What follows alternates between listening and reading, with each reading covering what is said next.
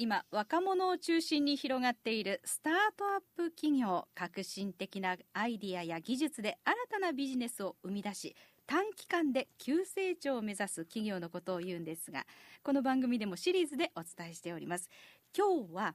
株式会社コネクシー代表取締役の高木大地さんにスタジオにお越しいただきました。こんばんは。よろしくお願いいたします。こんばんは。よろしくお願いいたします。高木さんはえっ、ー、とまあコネクシーという会社を立ち上げられました。起業されました。これっていつからなんですか？スタートされた会社立ち上げたの2017年8月なので、ええ、創業でいうともう5年経つのでまあまあ長い会社ですね、えー、あのきっかけというのはどういうところからだったんですか？そうです。ねもともと僕が看護師だったんですけど、はい、あのこう見えてというか、えー、ラジオだと伝わらないかもしれないんですけども。とても柔和な柔らかい表情の、はい、爽やかな青年ありがとうございます。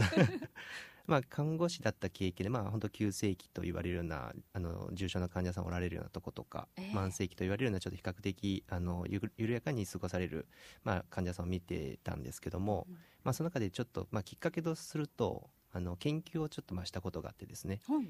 えーと、患者さんのまあ生活に寄り添う看護が実際僕たちができているのかどうかっていうことをちょっと研究の題材として置いた時に、まあ実際僕たちやってる看護っていうのは、まあ、病院で働いてると特になんですけども、はい、やっぱ病院の時間軸に、まあ、沿って患者さんが生活してると。まあ、例えば食事の時間とかあの排泄の時間排泄っていうのはまあおしっことかあの、まあ、おしめ交換をする時間っていうのが決まってるんですけどもなんかその時に別にお腹も空いてないのに食事を提供しないといけないとかっていうとこを、まあ、考えた時に、まあ、僕自身のやりたい看護っていうのは患者さんの時間軸に寄り添った看護を提供したいっていうところがあったので、まあ、なかなかこの業務のあのルーチンっていうのをなかなか変えるのは僕自身の一人の力では難しいと感じたので。であればまあ僕のこう考えている看護官とか実際にその患者さんの時間に寄り添える看護を提供するにはどうしたらいいかっていうところをまあ仕組み化したいと思って、あの会社を設立したという経緯になります。あのじゃあ高木さん病院看護師として働かれていた。そうですね。はい、はい、以前は。あということはその後はではまた違う形態での看護師さんあそうですね、以前そうですね。その患者さんの時間軸に寄り添いたい看看護をしたいっていうことで、うん、まあ、あの訪問看護っていうことをちょっと立ち上げましてあの訪問看護師として、えー、まあ、訪問看護って言われるとなかなかまだどういうサービスかあのご存じない方も多いと思うんですけども、はい。まあ、実際に患者さんが生活されているご自宅にですね看護師がお伺いしてでそこで実際注射をしたりとか、まあ、点滴をしたり、まあ、そこで排泄介助をしたり食事介助をしたりとか本当患者さんの時間軸に寄り添った看護を提供できる場だというふうに私は感じてますね。で訪問看護師をなさっていたと言ったらいいんですかね？あそうですね。今はちょっとあの訪問看護現場外れてですね、えー、今私たちその看護師さんの特徴とか強みっていうのを発揮できるような、えー、と仕組みをあの、まあ、チョコワというサービスを今開発してまして、えー、まあ、最終的には在宅患者さんとか患者さんが、まあ、自分自身に合った病気の、まあ、特性を理解した上で、はい、その看護師さんを依頼したいとかまあ、自分例えば自分の病気が、まあ、呼吸器系という肺炎とか抱えられてる場合にその呼吸系の得意な看護師さんとか、まあ、例えばそのコミュニケーション能力が高い看護師さんとか、まあ、そういう本当看護師さんにたくさんいろんな特徴を持たれてる方とか強みのある方が多いんですけども、えー、まあ、そういう方々をこう依頼できるような仕組みっていうのを実際私たちの方で作っていきたいなと思ってます。具体的にはあの要は訪問看護師の皆さんとそれから患者さんとこうマッチングするような仕組み作りということなんですか？そうですね、はい、具体的にはどういうふうになものなんですか？そのチョコワというサービスは。そうですね、はい、まあチョコワっていうサービス名自体チョコットワークっていう名前なんですけども。あ とまあ看護師さんチョコが好きっていうことがありましてチョコ好きの輪をこう広げていきたいっていう思いがちょっとありますと。まあ夜勤中によくチョコを食べるっていうのが習慣としてありましてですね、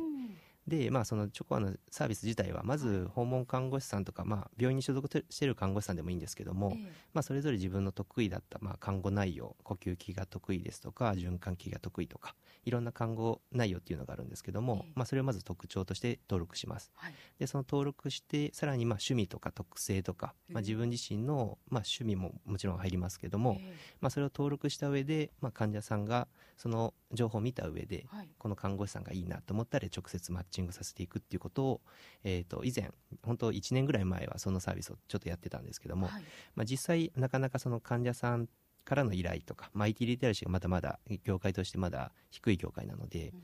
まあ、すぐにここはあの進んでいかないかなというところはまあ一つ反省材料として今現在はあの訪問看護事業所と言われるような訪問看護師さんが在籍されている、えー、と訪問看護事業所に対して私たちが例えば人材教育のコンサルティングとかあとはまあそういう人材の確保っていうところのマッチングサービスっていうところを私が一部支援しながらでまずまずその訪問看護師さんの特徴とかデータベースっていうのを私たちまず獲得していってかないと患者さんの選びしろとかもないですし選択肢っていうのをどんどん提供していかないといけないと思ってるのでまずは事業所のサポートっていうところで今立ち位置としては置いてますあそうなんですね確かにその患者の皆さんも、ね、高齢の方だったりするとなかなかじゃあそこにこう、登録をして自分からじゃあ看護師さんを探そうなんていうことにはなかなかつながってこないですよね。で、ねはい、そういうところでじゃあ訪問看護事業所の方にこう登録していただこうということになるわけなんですね。そうですね。はい。そ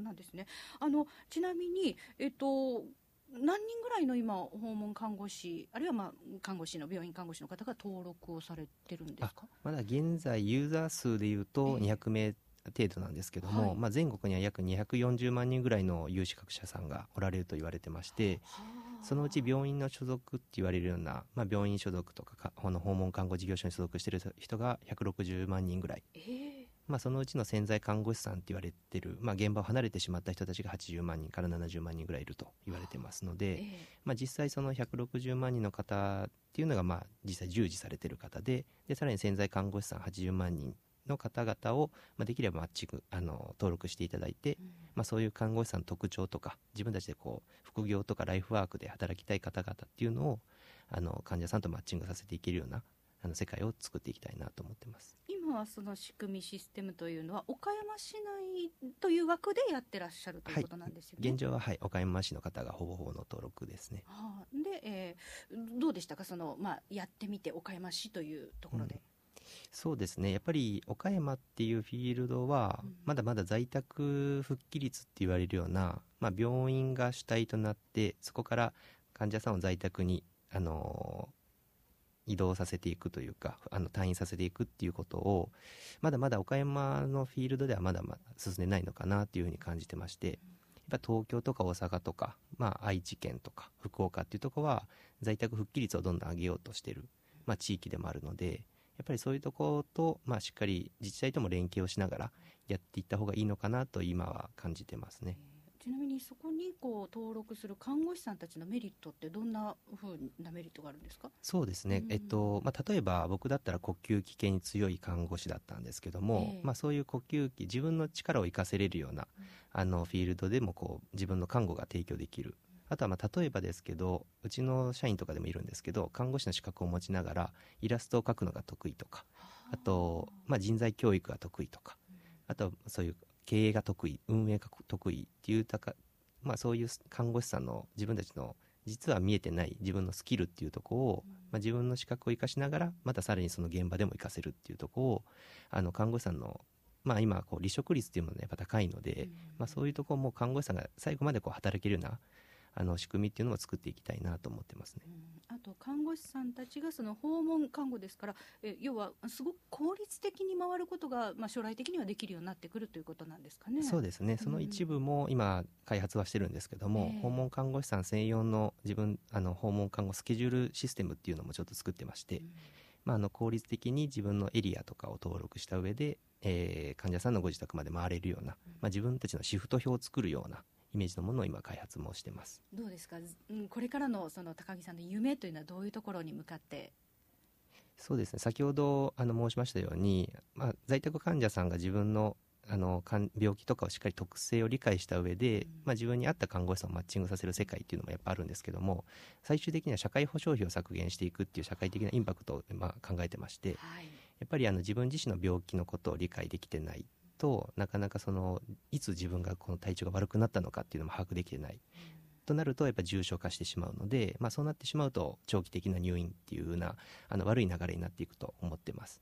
なのでまあ自分自身に自分自身のまず病気を理解した上で自分に合った看護師さんをマッチングしてで、えっとまあ、本当安心して在宅で生活できる環境を整えていくっていうことで、えー、社会保障費の削減につながっていくんじゃないかというふうに思ってるので、まあ、今大きく言われている入院費の削減というところも今考えてますね。これからますます全国に広がっていきそうですえ。今日は株式会社コネクシ代表取締役の高木大地さんにお話しいただきました今後もさまざまなチャレンジをしているスタートアップ企業を紹介する予定です